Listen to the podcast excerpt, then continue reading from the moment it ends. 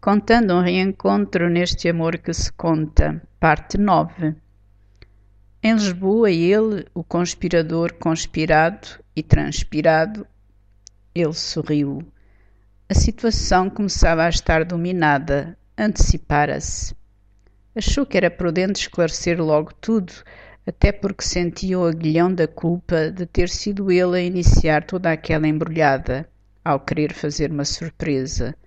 Dizer logo, logo o que fizera e procurar saber o mais rapidamente possível o que ela fizera. Nestas situações, embora nenhuma parecida tivesse vivido, podem até nascer equívocos e palavras que não têm retorno. Oh, amor, estou em Lisboa, em nossa casa. Onde é que havia de estar? Quis fazer-te uma surpresa.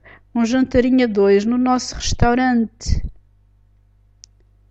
Em Bruxelas, ela, a tecedeira, enliada na sua teia. Surpresa, mas não a esperada. Espanto. Espera aí, espera aí. Estás em Lisboa, em nossa casa, e querias fazer uma surpresa. O que é isso? Eu é que vinha jantar contigo a Bruxelas.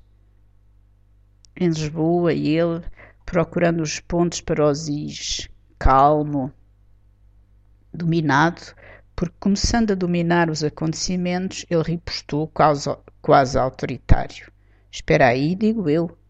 Que estás tu para aí a dizer? Eu, que arranjei tudo, que fiz mil malabarismos para jantarmos os dois hoje aqui em Lisboa, para te fazer uma surpresa. Que grande confusão. Não percebo nada. Vamos a ver se nos entendemos. E começaram a entender-se.